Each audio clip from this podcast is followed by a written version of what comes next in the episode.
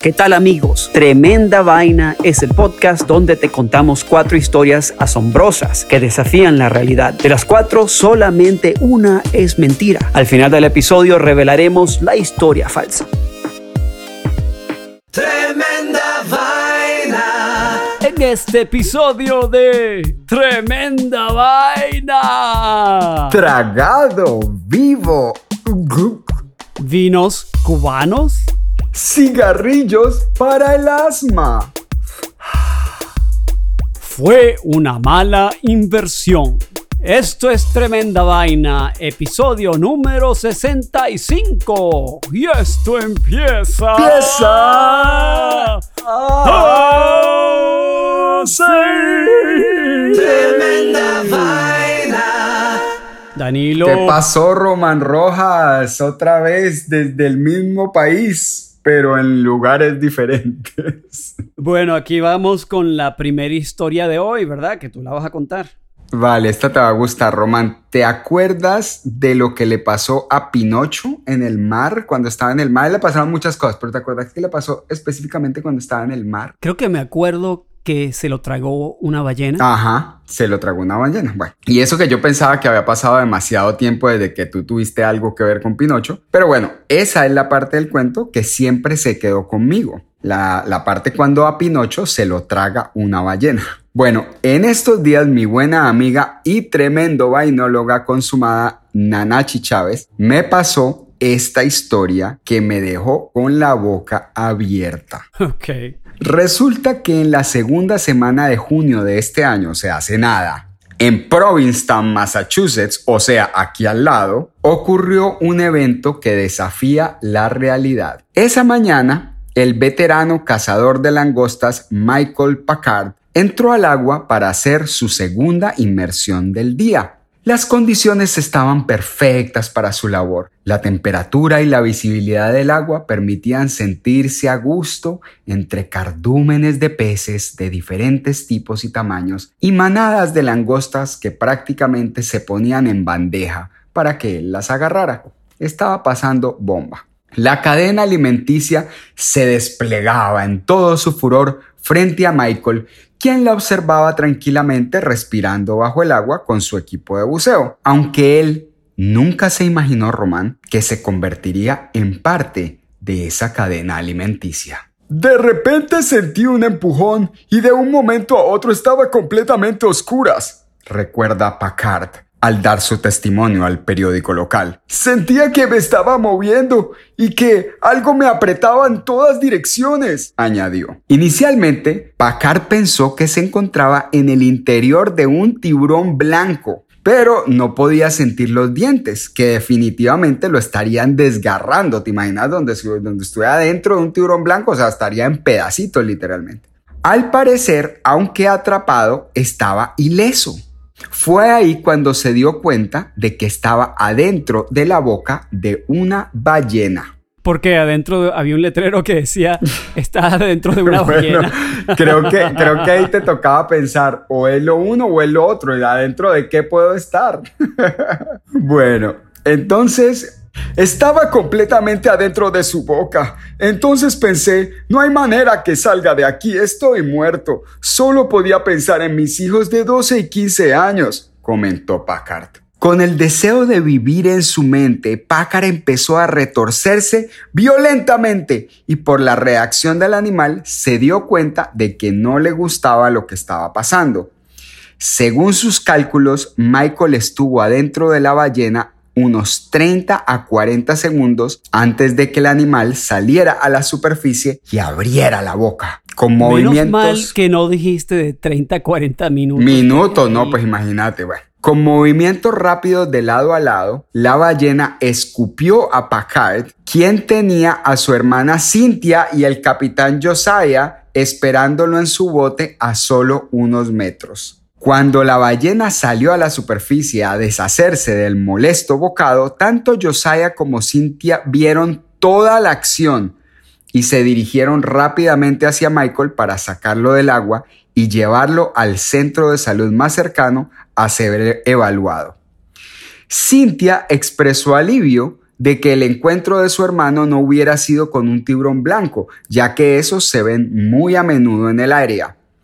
Todos concluyeron que había sido un error por parte de la ballena, que por su tamaño parecía ser un macho joven. Al abrir la boca para comer, las ballenas jorobadas, como eh, las ballenas jorobadas abren una boca inmensa, te puedes imaginar, y eso obstruye su propia visión y pueden meterse en la boca algo que no esperaban. Ay, me comí un carro. Ay, qué pena, señor tren. Además, su esófago es tan angosto que no podrían, aunque quisieran, tragarse a un humano. Así es que el susto se lo llevaron ambos por igual. ¿Qué te parece, Román? Tremenda vaina. Vamos para la segunda historia. Danilo, cuando piensas en Cuba, lo primero que te viene a la mente es qué? Uy, está difícil porque muchas cosas que no debería decir por radio, pe- por podcast, pero los tabacos, los tabacos cubanos, eso es lo que se me viene a la mente. Cla- Como cojiba. Sí, sí. Sí, sí, sí, los tabacos esos pues típicos, Bueno. grandotes, gordos, que yo no sé, no Y- fumo tabaco, pero sí. ¿Y tragos? ¿Qué prefieres? ¿Tu Cuba libre o prefieres un mojito cubano? No, un ron, mitad un de menta, claro, todo un eso. buen, buen ron blanco. Un ron, sí. De hecho, cuando Ah, estuve bueno. en Cuba me tomé el ron más rico que me he tomado en mi vida, que era el ron básico de la canasta familiar cubana, delicioso. Pues créelo o no, si el licor cubano por excelencia es el ron, no es el único. Ajá. Yo no lo sabía, Danilo, pero desde los años 90 se han estado cultivando en Cuba uvas con miras a abrir el mercado de vinos aprovechando el turismo que trae divisas. Ah, y es que mira. empresas vinícolas de Italia y también de España hicieron hace un tiempo acuerdos conjuntos con el gobierno cubano para producir vinos. Wow. Y lo han estado haciendo, yo ni idea. No, ni llevando, idea. bueno, llevando ingredientes importados de Europa, Italia y España. Y mezclándolos con jugo de uvas cubanas, uvas tempranillo, cultivadas en Pinar del Río, en el Ah, lado oeste mira. de la isla. ¿Estuviste por ahí? Ajá. Sí, estuve en Pinar del Río. Ah, imagínate. Hacer qué bola. Luego hacen la fermentación y la filtración y lo etiquetan como vino cubano. ¿Quién, pues. quién iba a saber? Según comentarios de los viajeros, los cubanos hacen un vino tolerable que no está para ganar ningún premio internacional. Es algo así como el vino tinto de mesa, eh, vino rústico. Sí, sí, sí, el que viene en caja. Pero digamos tomable. Ok, Todos, tomable. todos prefieren dedicarse a degustar del el ron, los turistas. Claro. O si no, pedir una botella cara importada, aunque una botella de vino cubano les cueste solo 2 dólares con 50 centavos a los Wow. visitantes. Imagínate. Sí, Bueno, esta información es simplemente para ponerlos al tanto de que hay vino cubano y estas empresas europeas lo fabrican. Pero ahora, existe un conflicto, Danilo, entre el gobierno cubano y estos vinicultores. Siempre interesado en exaltar el nombre de quienes han liderizado la revolución, el gobierno cubano les exige utilizar el nombre de sus principales héroes revolucionarios Ah. para etiquetar la próxima cosecha de vino cubano. No fregues, ¿cómo se llamarán? bueno, el gobierno quiere imponer el nombre de Fidel de Claro. manera indirecta. Quieren que el vino tenga un nombre elegante, atractivo, pero que evoque las gestas patrióticas de Fidel Castro. Por supuesto. El vino se llamaría vino Fidelis, un vino tinto Cabernet Sauvignon. Sabemos que Fidelis significa en latín fiel. Está hasta en los rezos y oraciones y hasta en los himnos de los Marines de los Estados Unidos. Semper Fidelis, que significa siempre fiel. Ninguna de las empresas lo aceptan. Proponen más bien nombres como tabaco, habanero, cuba uva Ja. o cualquier, o cualquier alternativa, Ajá. pero que no recuerde asuntos de política que impe- impedirían negociar el producto. ¿Te imaginas? No. ¿Qué pues. pasa si hay un país que es anticomunista y que cómo vas a vender una, una botella con, con el nombre de Fidel No, Castro no, no. o la cara de. Fidel Castro? No, la cara no, por favor. Ese vino sabe amargo. Es como vender un vino con la cara de Osama Bin Laden. Claro que ahorita hay unos vinos, hay una, una, una marca de vinos que son puros criminales de la época por allá de los- Ah, del claro. oeste. Son- hay que por lo menos que de- le den unos años. Esos son australianos. Eso se llama. sí, sí, sí. eh, ¿Cómo es que se llama? Yo no sé qué cosa. Crime. Bueno. 18 También, bueno, crimes. 18 crimes o Una 19 cosa así, crimes. Algo sí, así. algo Sí, así. sí. Bueno, ese es un vino dulcito a los que les gusta el vino dulce. Pero el gobierno cubano amenaza si no aceptan estas, estas nuevas peticiones del gobierno con expropiarle los viñedos con todo, bodegas, maquinarias, poner fin a los acuerdos si no aceptan el nombre Fidelis, en honor de Fidel. Sí, mi comandante. Quieren rendirle culto para el nuevo aniversario de su muerte. No, no, no, no, no, Román. Qué locura, qué locura, qué locura. Algunos lugares turísticos sirven vino con el almuerzo y la cena. Las tiendas de los complejos turísticos también venden vino en su mayoría españoles y sudamericanos. Querido amigo de Tremenda Vaina, si eres bebedor de vino o amante del vino y estás en Cuba, dicen que el vino, la soroa cubana, es ciertamente potable en ocasiones, dependiendo de cómo se haya transportado y almacenado. Pero dicen que su bajo precio refleja su calidad. Y eso sí, puedes comprar vinos sudamericanos y hasta de California a precios inflados. Yo por lo general suspendo mis juicios, parcero, porque no he probado el vino cubano, pero imagino que es mejor tomar ron. Vamos a comerciales y ya regresamos con tremenda vaina.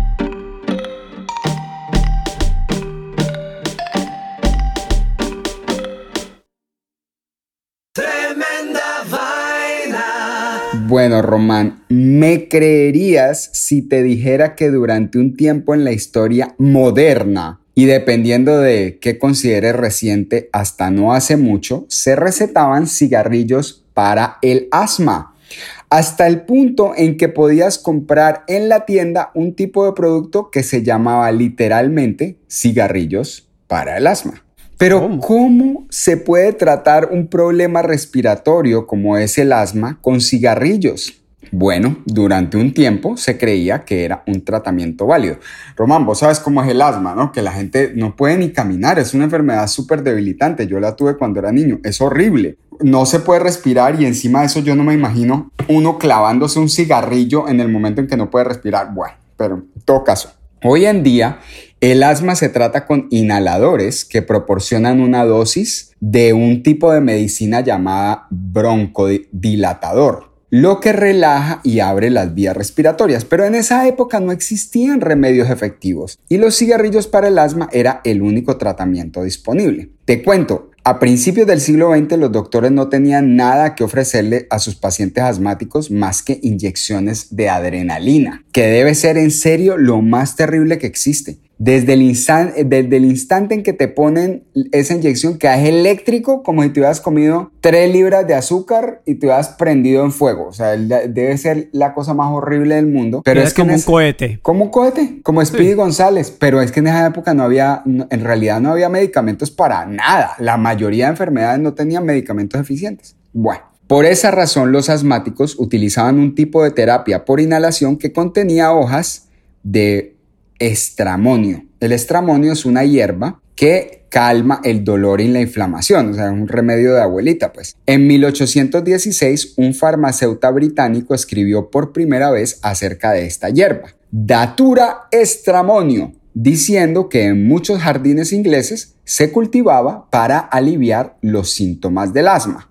En las décadas siguientes, muchas autoridades en el tema del asma apoyaron el tratamiento de fumar estramonio por sus propiedades antiespasmódicas. Eh, en 1819, el patólogo francés René Lenec incluyó una disertación del asma en su estudio clínico. Según médicos de la época, la causa del asma era la contracción espasmódica de los bronquios, o sea, eh, eh, espasmódica quiere decir como que tenías unos espasmos en los bronquios que, los contraían, ¿no? Y por, su, eh, y por eso su recomendación era el uso de antiespasmódicos, como era el opio, el tabaco, el estramonio y el café. Qué mal. imagínate el desastre, o sea. Qué desastre. el, el que menos hace daño es el café de todos los que mencioné. total, total. O sea, si vos eras asmático, te decía, ay, fume opio. Y bueno, está bien, pues me lo recomendó el médico. me lo recomendó el médico y quedas, pero volando. Imagínate. Entonces, productos como los cigarrillos medicados Pages Inhalers se volvieron muy populares en la primera mitad del siglo XX. Incluso a pesar del lanzamiento de los broncodilatadores ya efectivos al principio de los años 70, o sea, te estoy hablando de 1970, no 1870, 1970, los cigarrillos para el asma aún, aún eran recomendados y usados por muchos pacientes hasta mediados de la época de los 90. O sea, Román, hace 30 años la gente fumaba cigarrillos para el asma. Imagínate, qué, cosa tan loca. No eh, tiene sentido para nada. Ningún sentido, pero en ese momento era como que sí, esto es lo que yo tengo que hacer. Bueno, eventualmente las nuevas teorías acerca del asma le dieron prioridad al rol de la inflamación como causante de la constricción de los bronquios. O sea, ya lo que decían era Loco, lo que a usted le está pasando es que por inflamación sus bronquios se están constriñendo y la incapacidad de los asmáticos eh, era, era, una causa de esa, de esa inflamación. ¿no? Bueno, siendo el humo un elemento inflamatorio, pues ya la vaina se caía de la mata que la costumbre de fumar como tratamiento médico tenía que desaparecer. Qué loco. Sí. No, no, qué cosa tan loca. Loquísimo. Sin embargo, se mantiene hasta ahora la costumbre de administrar el medicamento por vía respiratoria. O sea, si te fijas en los tratamientos que hay hoy en día para el asma, sí siguen siendo a través de una respiración, digamos, por la boca, lo que definitivamente se le agradece a estas técnicas menos acertadas, pero que iban por el camino correcto. Tremenda vaina. Vamos para la historia número 4. Danilo, ¿te acuerdas que hablamos en un momento de los premios pelota 2021. Claro, pelota, sí, claro. Yo creo que aquí tenemos una historia de alguien que puede ser un contender para el Premios Pelota 2021. Me encanta que tengamos un, un buen contender para los premios pelota. Mira, un hombre de Estados Unidos se declaró culpable de tráfico de drogas tras gastar gran parte, gastar gran parte de los 3 millones de dólares que se ganó en la lotería en comprar metanfetaminas. Ronnie Music el tipo se llama Ronnie Music. Ah, no, pero es que por ahí ya íbamos mal. Ok, ese apellido no sé de dónde lo sacó. Traté de averiguar, pero no encontré nada. Ronnie Music, escucharon bien, amigos de Tremenda Vaina. Ronnie Music, de 45 años, había logrado el premio en febrero del 2015. Music decidió probar su suerte metiendo millones de dólares de sus ganancias de la lotería en la compraventa de metanfetaminas, dijo el fiscal del Distrito Sur de Georgia. Danilo, ¿querías tú si ganas 3 millones de dólares en la lotería? ¿Te vas a pues, comprar drogas para venderlas? lo último que hago. igual yo. Como resultado de su inversión, Music se enfrenta ahora a décadas en una prisión federal. Ah. En septiembre de 2015, los cómplices de Music fueron capturados mientras vendían metanfetaminas por valor de medio millón de dólares. Music fue identificado como el suministrador de la droga. Los agentes se incautaron más de un millón de dólares en metanfetaminas, armas, munición, vehículos y más de 600 mil dólares en dinero, dijo la fiscalía. Pero qué desastre de pelotudo, Román. Este sí se gana el premio pelota se lo gana. bueno, él, un de chinos que tenemos por ahí. Él con el chino del que vendió el riñón por el, iPad. Que vendió el riñón por el iPad. Están ahí más o menos para el number one. Sí, es verdad. sí, se lo, se lo pelean, pues. Tremenda vaina. Ahora llegó la hora Chimenguenchona. La hora Cuchicuchesca. No, es que yo creo que debe haber un delay o algo porque no la podemos pegar ni cagando. No, es que es difícil, es difícil. Mira, ahora llegó la hora chimenguanchona, la hora. Cuchicuchesca, Román.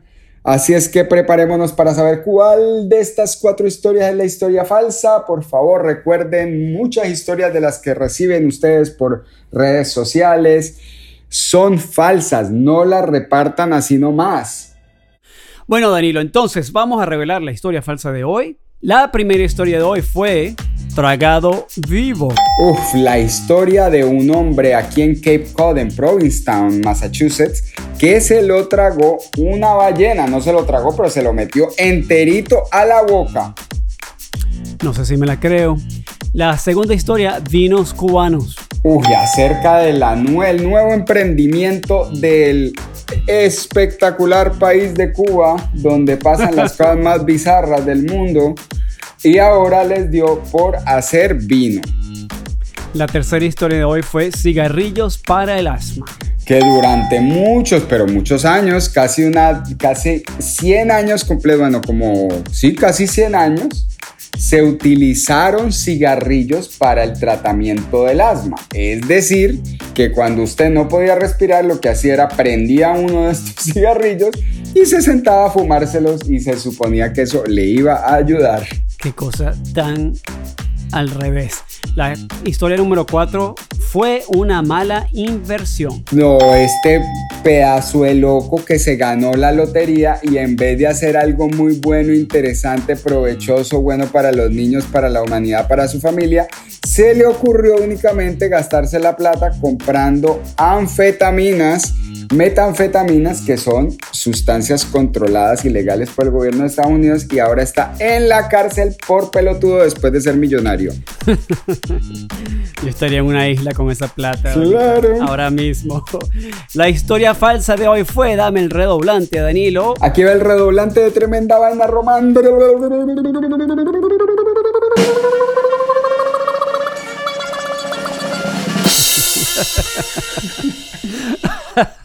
La historia falsa fue vinos cubanos. Ah. Entonces quería en Cuba no están haciendo vino.